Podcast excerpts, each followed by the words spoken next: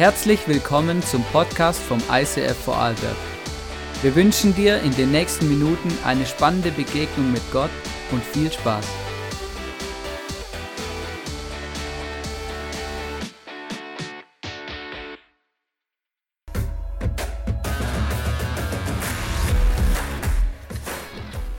Bungee Jump ist nichts. Heute gehen wir Bergsteigen.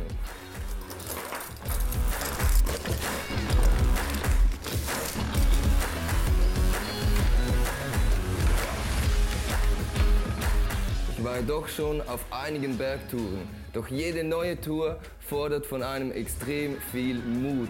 Denn du weißt nie genau, was dich erwartet.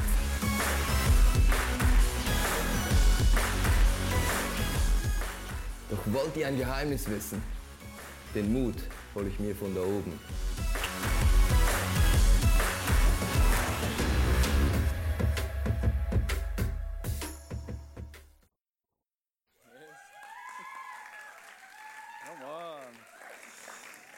Einen wunderschönen Abend von meiner Seite. Mein Name ist, wie gesagt, Matthias und äh, ich bin bei meiner lieben Frau hier, der Marisa. Und sie hasst das immer, wenn ich das mache. Aber Marisa, steht doch kurz auf, sie ist so wunderschön. Gebt ihr einen herzlichen Applaus, Marisa, komm. Ja genau. so gut hier zu sein. Ähm, Hannes und Miriam, ihr wart im Sommer bei uns und äh, Hannes hat gepredigt bei uns und jetzt äh, darf ich hier mal ran. Und ich habe heute Morgen gemerkt, als wir über die Grenze gefahren sind, ich bin zum ersten Mal in meinem Leben in Österreich. Zum allerersten Mal. Und bis jetzt wirklich, ich muss sagen, top. Also das ICF Vorarlberg ist schon mal top. Aber echt, hey, das Wetter top, wirklich, es gefällt mir. Auch die Temperatur ist super. Auch das Angebot, das ihr hier habt. Wir sind dann, wir sind dann ins Kino ähm, und äh, haben einen Film geschaut und ich war so müde, ich habe den ganzen Film gepennt. Also meine erste Erfahrung mit Österreich ist einfach brillant. Nein, hey, ihr seid ja in der Serie You Make Me Brave. Äh, und das heißt ja, du machst mich mutig und nicht du machst mich brav oder You Make Me Brave. Heißt, du mach, machst mich mutig. Und ihr habt verschiedene Personen in der Bibel angeschaut, die mutig für ihren Glauben aufgestanden sind und denen Gott Mut gegeben hat. Und ich möchte heute über vielleicht die bedeutendste und einflussreichste Persönlichkeit neben Jesus im Neuen Testament sprechen. Und das ist niemand anderes als der große Paulus. Man kann sagen, Paulus war der Glaubensheld im Neuen Testament. Ein Apostel, den Gott dazu beauftragt hat, das Evangelium als erster nach Europa zu bringen. Dieser Paulus hat unzählige Kirchen gegründet und er hat weit mehr als die Hälfte des Neuen Testaments geschrieben. Das heißt, der Grund, wieso du heute hier Christ bist in Vorarlberg, hast du wahrscheinlich mit unter diesem Paulus zu verdanken. Das war ein unglaublicher Typ. Und wenn es jemanden gibt, der, von dem wir lernen können, was es heißt, unerschrocken und mutig für seinen Glauben aufzustehen. Wenn es jemanden in der Bibel gibt, dem es egal war, was andere Leute von ihm dachten, jemand, der nicht zurückgehalten hat, sich nicht geschämt hat für den Glauben, dann ist es dieser Paulus. Und wir wollen lernen von ihm, was es heißt, mutig für unseren Glauben äh, aufzustehen. Ich bin in einer christlichen Familie aufgewachsen, so in einer Landeskirche und das heißt, für mich war Gott immer irgendwie, irgendwo eine Realität in meinem Leben. Aber es war jetzt nicht so, dass der, dass der Glaube und Gott mega zentral waren in meinem Leben. Es war jetzt nicht so, dass der Glaube etwas war, das mich mega ausgemacht hat. Also äh, in der Schule, im Gymnasium war es nicht so, dass Menschen gesagt haben, ah, der, der Matthias, ah, das ist doch dieser Christ, oder? Im Gegenteil, im Gegenteil. Niemand wusste, dass ich an Gott glaube. Niemand wusste, dass ich Christ bin. Weil ich, ich habe mich irgendwie geschämt dafür. Ich hatte irgendwie Angst davor, was, was ist, wenn die wissen, dass ich gläubig bin und so. Und ich habe das schön für mich behalten. Ich weiß nicht, ob es das gibt in Vorarlberg oder nur bei uns in der Schweiz, im Basel, Baselbiet, oder? Baselland komme ich ja her. Ich war so ein richtiger U-Boot-Christ. Gibt es das in Vorarlberg? U-Boot-Christen. So die Christen, die, von, die, die sind von Montag bis Samstag unter Wasser. Schön im Verborgenen, unter dem Radar, möglichst nicht zu hohe Wellen schlagen, oder? Schön, schön versteckt. Und dann kommt der Sonntag und dann tauchen sie vielleicht ein bisschen auf mit ihrem Periskop und schauen ein bisschen umher, was da so läuft in der Welt, oder? Und dann kommt aber wieder der Montag und dann geht es wieder runter, gluck, gluck, gluck, gluck, oder?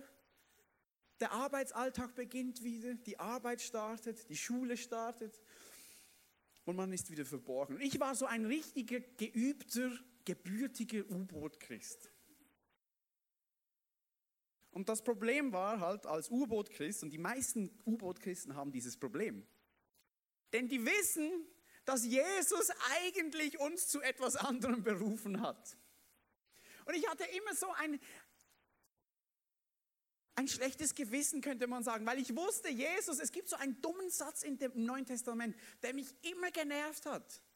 Ich, vielleicht kennst du den, Matthäus 5, Vers 14 bis 16. Da sagt Jesus zu dir und mir, ihr seid das Licht der Welt. Eine Stadt, die auf dem Berg liegt, kann nicht verborgen bleiben. Auch zündet niemand eine Lampe an und stellt sie dann unter ein Gefäß. Im Gegenteil. Man stellt sie so auf, damit sie allen im Haus Licht gibt. Damit sie allen an der Arbeit, im Sportverein, in der Schule Licht gibt. So soll auch euer Licht vor den Menschen leuchten. Sie sollen eure guten Werke sehen und euren Vater im Himmel preisen. Und ich, ich möchte ehrlich sein mit euch. Ich habe diesen Satz gehasst. Den kann ich nicht, ich kann ihn, sorry, ich kann ihn ausstehen, ich konnte ihn nicht ausstehen. Weil er genau das an mir kritisierte, was ich nicht gelebt habe. Er sagt, niemand zündet eine Lampe an und stellt sie dann unter ein Gefäß. Ja, logisch macht man das nicht. Das ist ja doof, oder? Du willst ja, dass Licht im Raum ist. Und genau das habe ich gemacht. Ich hatte das Licht, oder, das mir Jesus gegeben hat, und ich habe so einen Behälter auf mein Licht gestellt.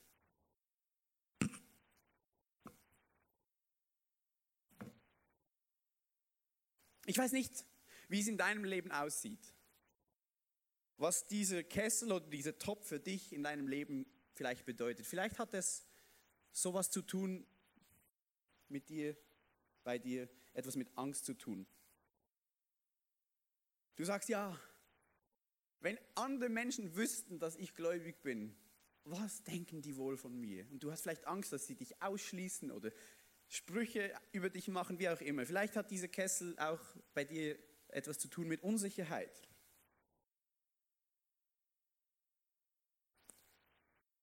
Im Sinne von,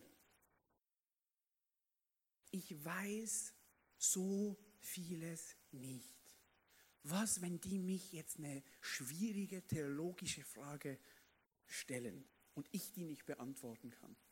Und du bist unsicher in deinem Glauben, in deiner Identität. Vielleicht ist es auch was in deinem Leben, was mit Scham zu tun hat. Vielleicht nicht nur, ähm, dass du dich schämst dafür, sondern dass du sagst, ja, die Menschen, mit denen ich von Montag bis Samstag unterwegs bin oder von Montag bis Freitag oder was, auf Arbeit, die kennen mich. Die wissen, wie ich wirklich bin. Die wissen, wie ich gestresst reagiere. Die kennen mich. Und wenn die jetzt noch wissen, dass ich Christ bin, zum Glück wissen sie es nicht, weil wenn sie es wüssten, dann würde ich ein mega schlechtes Licht auf diesen Gott und Jesus werfen. Oder vielleicht ist es sowas wie Zweifel für dich. und du sagst, ja, wer bin ich schon? Wie kann ich denn dieses Licht, das Jesus mir gegeben hat, wie kann ich denn diese Botschaft weitergeben, wenn ich doch selbst noch meine Zweifel habe im Glauben, wenn ich doch selbst noch nicht genau weiß, was es mit diesem Gott und mit diesem Jesus und dieser Bibel auf sich hat und wenn ich doch selbst noch nicht sicher bin, wie kann Gott durch mich scheinen? Und du denkst jetzt vielleicht, ja, ich meine, du kennst mich jetzt seit ungefähr zehn Minuten, oder? Du, du denkst jetzt vielleicht, ja, der da vorne, der hat keine Mühe damit. Dem fällt das leicht. Aber ich kann euch sagen, als Pastor, ich habe heute noch meine Mühe, meinen Kessel wegzunehmen. Es ist etwas ganz anderes, am Sonntag auf der Bühne zu stehen und sagen, ja, Jesus und Jesus und bla bla bla. Aber es ist was komplett anderes, von Montag bis Freitag auch zu leben. Es ist komplett was anderes. Das ist einfach, was ich hier mache. Und du ich habe mich zum Beispiel, gerade als ich mich jetzt gestern vorbereitet habe, nochmals auf diese Predigt, habe ich so unqualifiziert gefühlt. So, ey, wer bin ich eigentlich, zum jetzt über You Make Me Brave zu predigen? Wer bin ich, zum jetzt darüber zu sprechen? Du kannst dreimal raten, wer sich diese vier Schilder ausgedacht hat. Die habe ich mir ausgedacht, aus eigener Erfahrung. Ich habe heute noch meine Mühe damit. Aber ich bin so froh, ich bin so froh, dass einer der größten Glaubenshelden im Neuen Testament, nämlich Paulus höchstpersönlich, mit diesem Problem zu kämpfen hatte. Wir, wir, denken das irgendwie nicht. Manchmal äh, spielen wir diese Leute so hoch, ja, das waren Heilige und ja, die waren so toll und perfekt, oder? Und wir vergessen, dass das auch Menschen waren. Der, der, dieser Paulus hatte Mühe damit, ich beweise es euch. Er schreibt an die Korinther, Kapitel 2, Vers 3 im ersten Brief. Da sagt Paulus, ich fühlte mich schwach, ich war ängstlich und sehr unsicher, als ich zu euch sprach. Paulus sagt das. Ich fühlte mich schwach, ich war ängstlich und sehr unsicher, als ich zu euch sprach. Und das ist der gleiche Paulus, der das Evangelium nach Europa gebracht hat. Das ist der gleiche Paulus, der so oft unerschrocken und mutig für seinen Glauben aufgestanden ist, egal vor wem, vor dem Statthalter, in der Synagoge, sogar er sagt, ich gehe vor den Kaiser. Das ist der gleiche Paulus. Und wie ist das möglich? Wie ist es möglich? Wie geht das? Wie konnte Paulus trotz seiner Unsicherheit, trotz seiner Angst, trotz seines Zweifels einen solchen Mut an den Tag legen. Wie geht das? Und äh, zum Glück hat dieser Paulus mehr als die Hälfte des Neuen Testaments geschrieben und er beschreibt uns, wie das geht, wie das funktioniert. Und wir werden jetzt ein, gerade ein paar Verse zusammenlesen aus einem Brief von Paulus an die Korinther. Und er beschreibt dort das Evangelium wie Jesus mit einem Licht. Er vergleicht es mit einem Licht. Und die, Paulus sagt, wenn wir verstehen, wie dieses Licht in unserem Leben funktioniert, wenn wir verstehen, welchen Bezug wir zu diesem Licht haben, dann werden wir ermutigt. Dann können wir trotz unserer Angst, trotz unseres Zweifels, trotz unserer Unsicherheit scheinen und mutig sein. Und äh, ich kann euch sagen, also dieser Text von Paulus ist extrem ermutigend. Und jedes Mal, ich habe die Predigt jetzt schon zum zehnten Mal gehalten, in, jedem, in ganz vielen ICFs. Und jedes Mal, wenn ich diesen Text lese, werde ich selbst ermutigt. Also ich kann dich ermutigen, du wirst heute ermutigt. Amen. Also sag mal zu deinem Nachbarn, der, der hübscher aussieht, äh, du wirst heute ermutigt werden. Und du kannst auch zum anderen, du wirst heute ermutigt werden. Sag's als würdest du es meinen. Okay, du wirst heute ermutigt werden. Gleichzeitig, nein, ist gut. Also, wir lesen jetzt zusammen diesen Text. Und äh, das ist ein, es sind sieben Verse. Es ist ein bisschen viel Text, aber wir sind in der Kirche, oder? Wir hängen nicht ab, wenn wir die Bibel lesen. Okay, wir bleiben dran. Ja? Also, äh, 2. Korinther 4, 1 bis 2. Deshalb schreibt Paulus, da wir den Dienst haben, den Gott uns in seinem Erbarmen übertragen hat. Lassen wir uns nicht entmutigen. Wir haben uns entschieden, nicht mit unwürdigen Methoden zu arbeiten, bei denen wir das Licht des Tages scheuen müssten. Wir greifen nicht zu betrügerischen Mitteln und verfälschen Gottes Botschaft nicht. Im Gegenteil, weil wir uns Gott gegenüber verantwortlich wissen, machen wir die Wahrheit bekannt. Und gerade dadurch empfehlen wir uns dem Gewissen jedes einzelnen Menschen. Paulus sagt gleich hier zu Beginn in den ersten zwei Versen, dass er die Wahrheit bekannt machen will. Paulus sagt, ich habe aufgehört, einen Topf über mein Licht zu stellen. Ich möchte in der Wahrheit leben. Ich möchte diese Botschaft, die Jesus mir anvertraut hat und die in mir gewirkt hat, nicht verborgen halten. Man könnte auch sagen, er will authentisch leben. Er will der gleiche sein am Sonntag wie von Montag bis Samstag. Man könnte auch sagen, kein U-Boot-Christentum mehr. Paulus sagt, das habe ich hinter mir gelassen. Ich lasse mich nicht mehr entmutigen. Und dann schreibt er weiter in Vers 3, sollte das Evangelium aber dennoch verhüllt sein, so ist es doch nur verhüllt für die, die verloren gehen.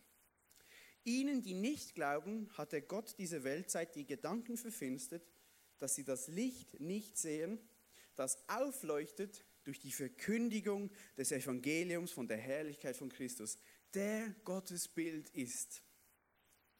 Denn bei unserer Verkündigung oder bei unserer Predigt geht es nicht um uns, sondern um Jesus Christus, den Herrn. Also zuerst sagt Paulus einmal, dass wenn Menschen das Evangelium hören, dass es dann möglich ist, dass diesen Menschen wie ein Licht aufstrahlt.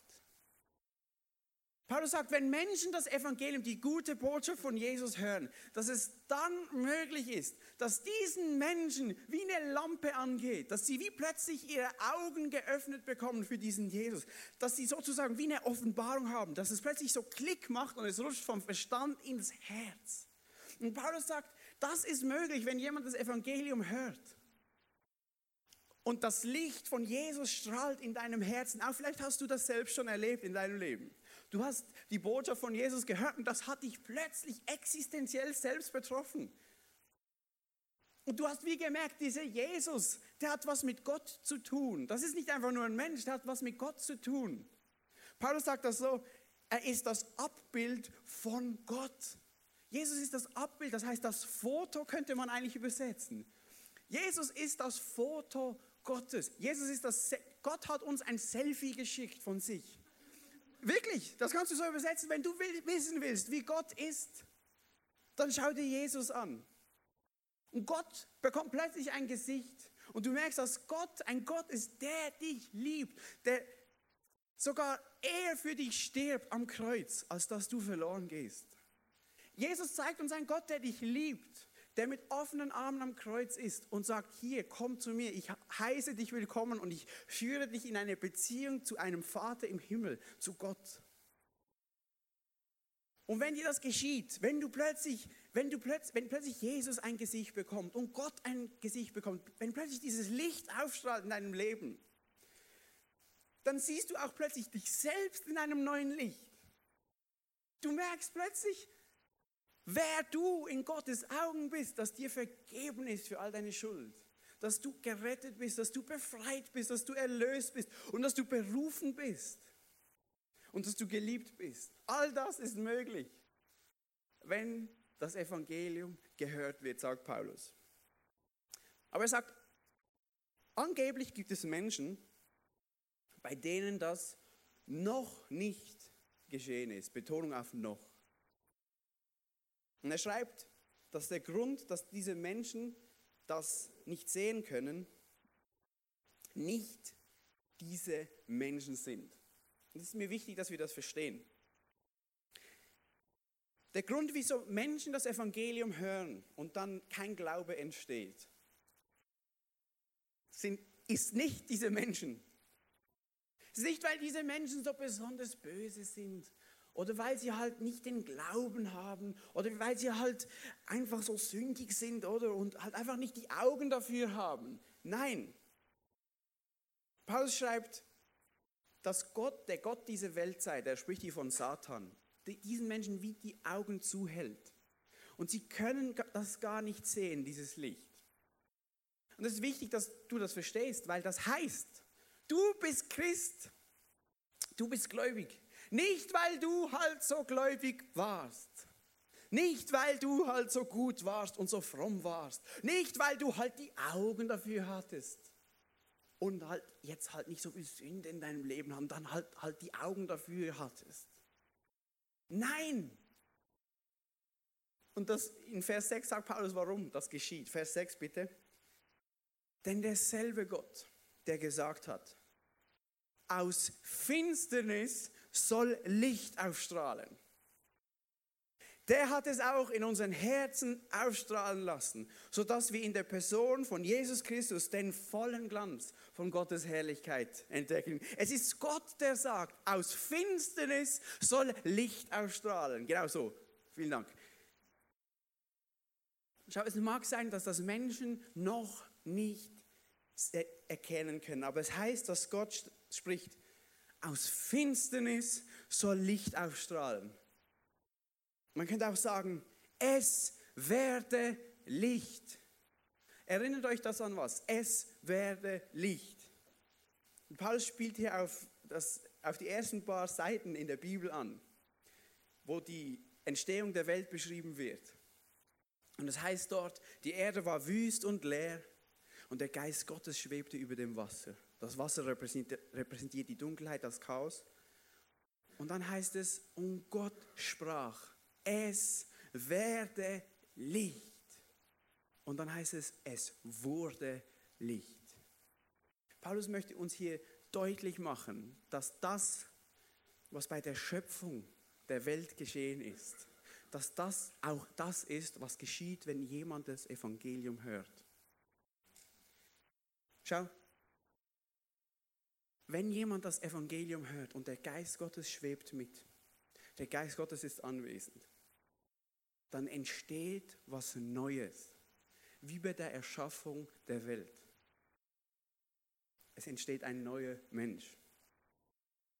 Und es mag sein, dass dieses Licht nicht sichtbar ist für manche. Aber wenn Gott spricht, es soll aus Dunkelheit Licht aufstrahlen. Wenn Gott spricht, es wird jetzt Licht, dann wird auch Licht. Amen. Und das führt mich zu meinem ersten Punkt. Ich habe zwei, ich habe ganz viele, aber zwei möchte ich betonen. Punkt Nummer eins. Wenn du ermutigt sein möchtest in deinem Leben, den Kessel wegzunehmen, dann musst du wissen, dass das Evangelium nicht einfach nur eine Information ist, sondern Transformation schafft. Du musst das wissen, das Evangelium ist nicht nur eine Information, sondern hat Kraft zur Transformation. Es schafft neue Menschen. Deswegen schreibt Paulus auch im Römerbrief 1, Vers 6, er schreibt, zu dieser Botschaft bekenne ich mich offen und ohne mich zu schämen. Warum? Warum? Denn es, das Evangelium ist die Kraft Gottes, die jedem, der glaubt, Rettung bringt. Willst du dich nicht mehr schämen für dein Licht? Willst du deinen Kessel wegnehmen in deinem Leben? Dann musst du wissen, dass das Evangelium nicht einfach nur eine Information ist, die hier oben logisch irgendwie verarbeitet wird, sondern Kraft hat, einen neuen Menschen zu schaffen. Kraft hat, Transformation zu schenken. Eine neue Menschenschaft. Paulus sagt, warum sollte ich mich denn schämen für diese Botschaft? Ich habe schon so oft gesehen, dass Menschen neu werden, dass Menschen versöhnt werden, dass sie befreit werden. Ich habe schon so oft gesehen, dass Menschen neu entstehen. Darum schäme ich mich nicht.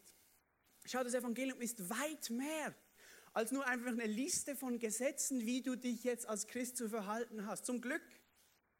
Das Evangelium hat Kraft, dich zu transformieren, dein Herz zu transformieren, dass du willst das tun, was Gott von dir will. Wie ist das möglich? Wie, wie geht das? Keine Ahnung. Keine Ahnung. Irgendwie durch den Heiligen Geist. Das ist ein Geheimnis. Aber das sind auch gute Nachrichten.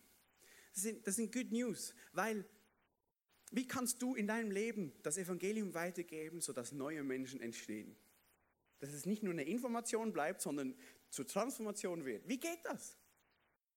Und die gute Nachricht ist, du kannst das nicht. Das kann nur Jesus. Das kann nur Jesus. Und das ist genial. Deswegen sagt Paulus, wir predigen nicht uns selbst, sondern wir predigen Jesus. Schau, es geht nicht darum, dass du dich präsentierst als Christ, schau mal, wie ich mein Leben im Griff habe. Schau mal, wie gut, wie gut ich das mache als Christ. Schau mal mein Glauben. Es geht nicht darum, dich selbst darzustellen, sondern es geht darum, dass Jesus dieses Licht scheint und du als Christ wie aus dem Schatten gehst, aus dem Licht gehst, dass Menschen nicht in deinem Schatten stehen, sondern dass sie direkten Kontakt haben mit diesem Licht. Weil du kannst sowieso nicht neue Menschen schaffen, das macht sowieso dieses Licht. Das kannst sowieso nicht du. Versteht ihr?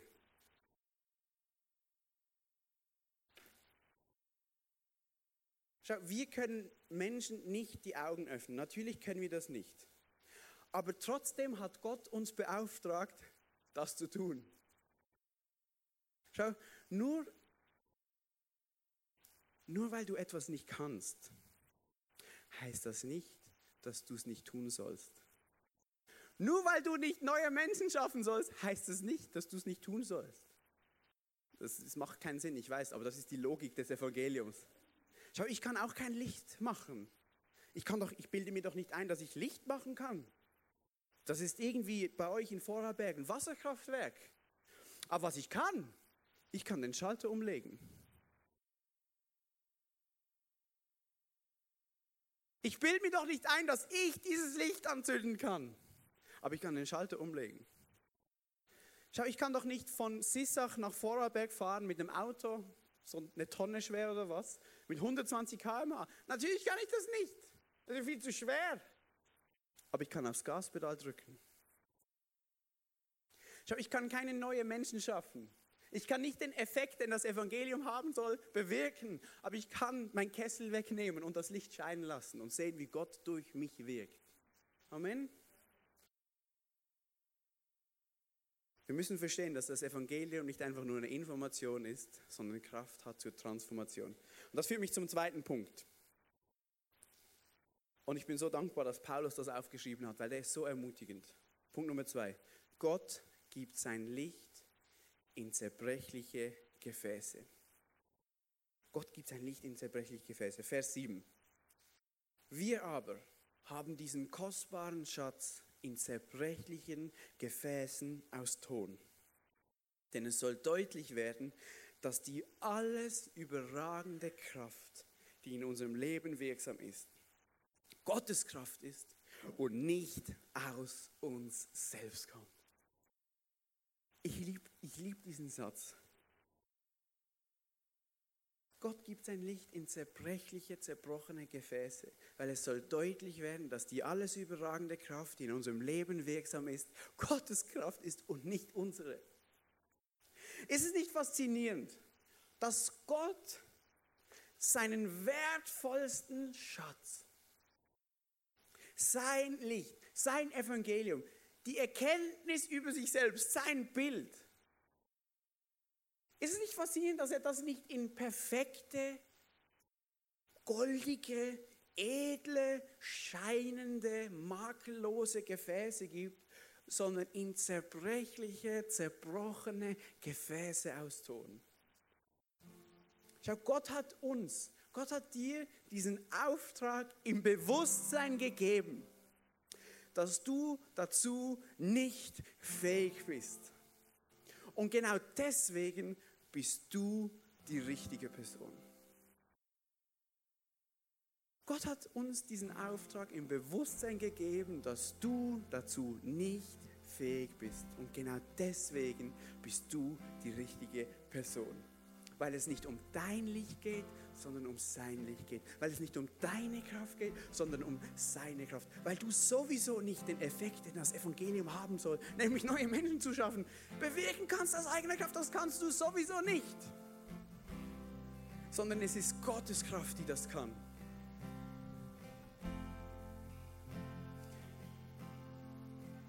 Wir können keine neuen Menschen schaffen. Das kann nur Gott. Und deshalb sucht sich Gott Menschen, die zerbrochen sind damit sein Licht umso heller scheinen kann, damit seine Kraft umso stärker wirksam werden kann. Und hierin liegt ein Geheimnis. Und ich hoffe und bete, dass das uns ins Herz rutscht. Weil wenn wir dieses Geheimnis verstehen, dann wird dieses ICF Vorarlberg, dieses schöne Gebäude, wie schön es auch immer ist, bald zu klein sein für euch.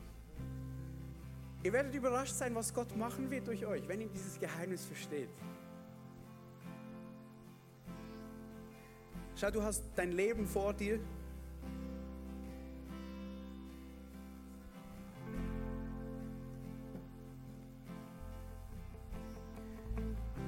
Und vielleicht hast du versucht, jetzt wie das Gefäß vorhin, dein Leben in den Griff zu kriegen. Ein irgendwie schönes Gefäß zu machen. Aber wenn du ehrlich bist, dann merkst du, wie ich hab's einfach nicht im Griff. Mein Leben ist zerbrochen. Ich habe meine Ecken ab. Das sind Scherben vorhanden. Da hat, hat es Missgeschicke gegeben. Das sind Verletzungen in meinem Leben. Das sind Sachen, die ich nicht so beabsichtigt habe. Oder vielleicht gibt es auch Sachen, die ich bewusst so gemacht habe und ich merke jetzt im Nachhinein, das war ein Fehler. Und ich merke, da ist ein Zerbruch. Da ist ein Zerbruch und du versuchst das irgendwie wieder hinzukriegen, dass, dass Gott dich brauchen kann und du versuchst das irgendwie da wieder festzuleiben, aber du merkst, du weißt gar nicht mehr richtig, wie das zusammenpasst. Du merkst, dein Zerbruch ist vielleicht so stark, dass du das gar nicht mehr ganz machen kannst. Vielleicht hast du Zweifel in deinem Leben. Zweifel über Gott und die Welt und die Kirche und Jesus und all das Zeug. Und du fragst dich, wie kann Gott mich brauchen als zweifelnder und ängstlicher Mensch? Vielleicht hast du Ängste, Scham in deinem Leben.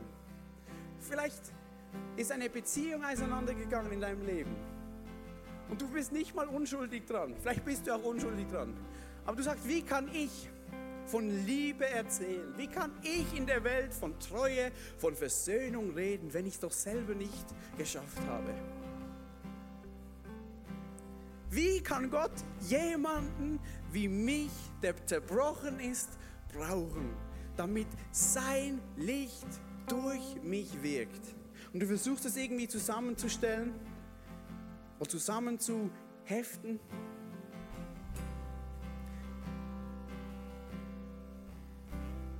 Und es geht irgendwie nicht mehr richtig.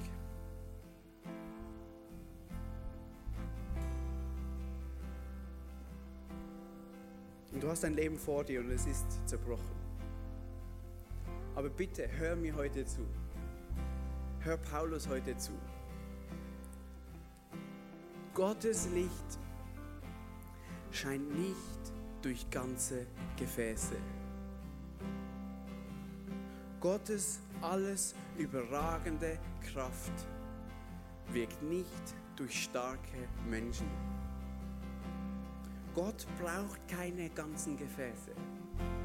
Er hat viel Liebe, zerbrochene, ängstliche, zweifelnde, unsichere, sich schämende Gefäße. Es ist sogar viel besser. Weißt du warum? Weil dann sein Licht durchscheint. Weil dann sein Licht durchscheint. Sonst geht es gar nicht. Schau, es geht sowieso nicht um dein Licht. Es geht um sein Licht. Gott schaut nicht für ganze Gefäße, sondern willige Gefäße. Gott schaut nicht für Gefäße, die alles im Griff haben. Gott schaut für Gefäße, die zerbrochen sind und trotzdem ihr Leben zur Verfügung stellen.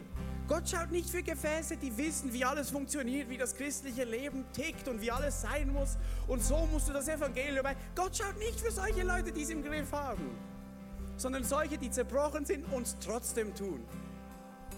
Die es trotzdem tun, weil sie wissen, es geht sowieso nicht um mein Licht, sondern um sein Licht. Es geht sowieso nicht um meine Kraft, sondern um seine Kraft, weil das, was er von mir will, kann ich sowieso nicht tun. Amen. Gott schaut nicht für ganze Gefäße, sondern solche, die wissen, dass sie zerbrochen sind. Solche, die demütig genug sind, zu Gott zu kommen und sagen, Gott, hier ist mein Leben. Es ist zerbrochen. Ich habe es nicht im Griff. Ich habe meine Zweifel, ich habe meine Downs, ich habe meine Zeiten, in denen ich überhaupt keine Lust habe, für, zu, zu dir zu beten oder überhaupt Lust habe zu singen oder Lust habe überhaupt in die Kirche zu investieren. Gott, aber hier ist mein Leben. Brauchst, ich bin zerbrochen. Solche Menschen sucht Gott, die wissen, dass sie zerbrochen sind und demütig genug sind, das zuzugeben und ihm, vielleicht wenn es auch nur ein Scherbenhaufen ist, zu ihm zu kommen und sagen, Gott, hier ist mein Leben, es ist zerbrochen. Ich hab's nicht im Griff und ich bring's nicht zusammen, auch wenn ich das versuche aus aller Kraft. Ich bring diese Scherben nicht zusammen, aber hier Gott, hier sind meine Scherben. Leuchte du durch mich. Hier ist mein Leben. Amen. Amen. Vielleicht bist du heute hier und äh, du hast gemerkt, ja, hey, ich habe versucht, mein Leben selbst in den Griff zu kriegen, damit Gott mich brauchen kann. Und du bist wie heute nochmal neu bereit, eine Entscheidung zu treffen und zu sagen, Gott, hey, ich gebe auf. Hier ist mein Leben. Mit all meinen Problemen, mit all meinen Sünden, mit all meiner Schuld, mit all meinem Versagen, mit all meinem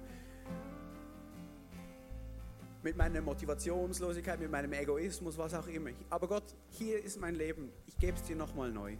Schein du durch mich. Weil du erkennt hast, hey, es geht sowieso nicht um deine Fähigkeit, sondern um seine Fähigkeit. Du kannst heute Gott dein Leben wieder neu hinhalten.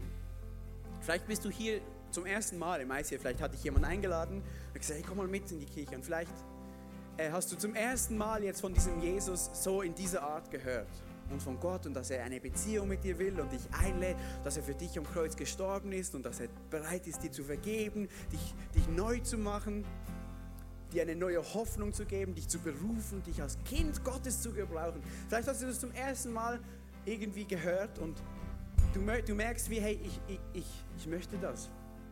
Vielleicht verstehst du noch nicht alles, das ist auch völlig okay. Aber ich, ich möchte dich einfach ermutigen, schau, Gott liebt dich. Eins weiß ich, Gott liebt dich. Ich kenne deine Geschichte nicht, ich weiß nicht, wer du bist, wie deine Vergangenheit ist, aber eins weiß ich, im Namen von Jesus, Gott liebt dich über alles. Gott liebt dich über alles. Und weil er dich liebt, weil er dich liebt, achtet er deine Entscheidung für eine Beziehung zu ihm. Schau, es wäre keine wahre Liebe, wenn er sich, dich, wenn er sich dir aufdrängt wenn er jetzt einfach kommt und, und, und deine Herzenstür aufschlägt und sagt, ja komm, jetzt gehörst du zu mir, das wäre keine echte Liebe. Er wartet auf eine Antwort von dir.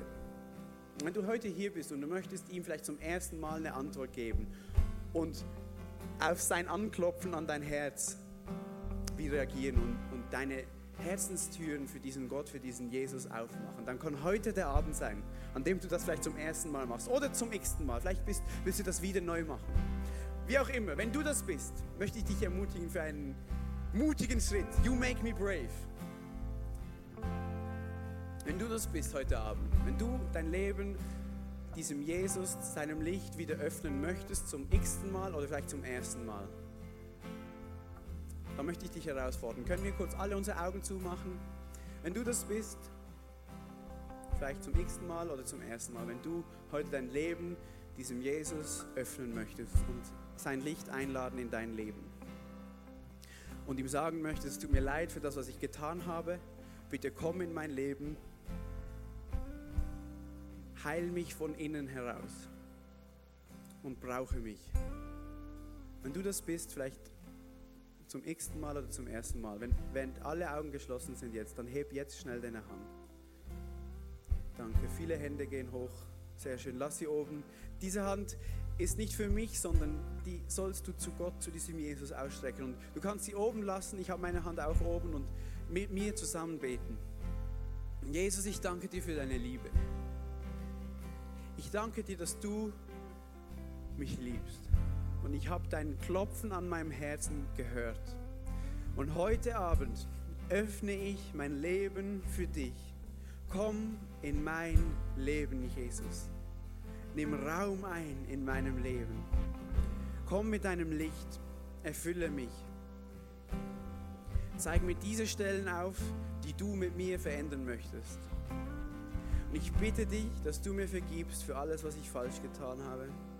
Ich bitte dich, dass du mir hilfst, dass du mich rettest und dass du mich erlöst. Ich bitte dich, befreie mich und mach mich zu einem Kind, zu einem Sohn und einer Tochter von Gott. Ab heute möchte ich mit dir leben und mit dir unterwegs sein. Zeig mir, was es bedeutet, ein Kind von dir zu sein, Jesus, und vom Vater im Himmel. Amen. Amen. Wunderbar. Sehr schön. Wir haben jetzt noch eine Zeit, in der wir Worship haben. Wenn du aufgestreckt hast und ein Gebet möchtest, dann komm auf mich zu oder auf den ähm, Johannes oder auf die Miriam oder wer auch immer und sag das einfach. Oder vielleicht hat dich jemand mitgebracht und du hast jetzt so eine Entscheidung getroffen. Rede mit dieser Person darüber. Nimm dir eine Bibel irgendwo und beginn da drin zu lesen und teile es mit jemandem. Amen. Sehr schön. Wir wollen zusammen singen noch ein bisschen worshipen zu diesem Gott, der uns braucht, obwohl wir dazu nicht fähig sind. Amen. Lass uns aufstehen dazu.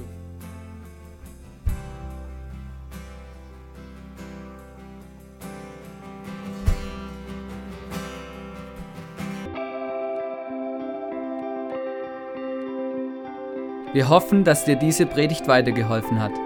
Wenn du Fragen hast, schreib uns eine Mail an info at icf-vlbg.at.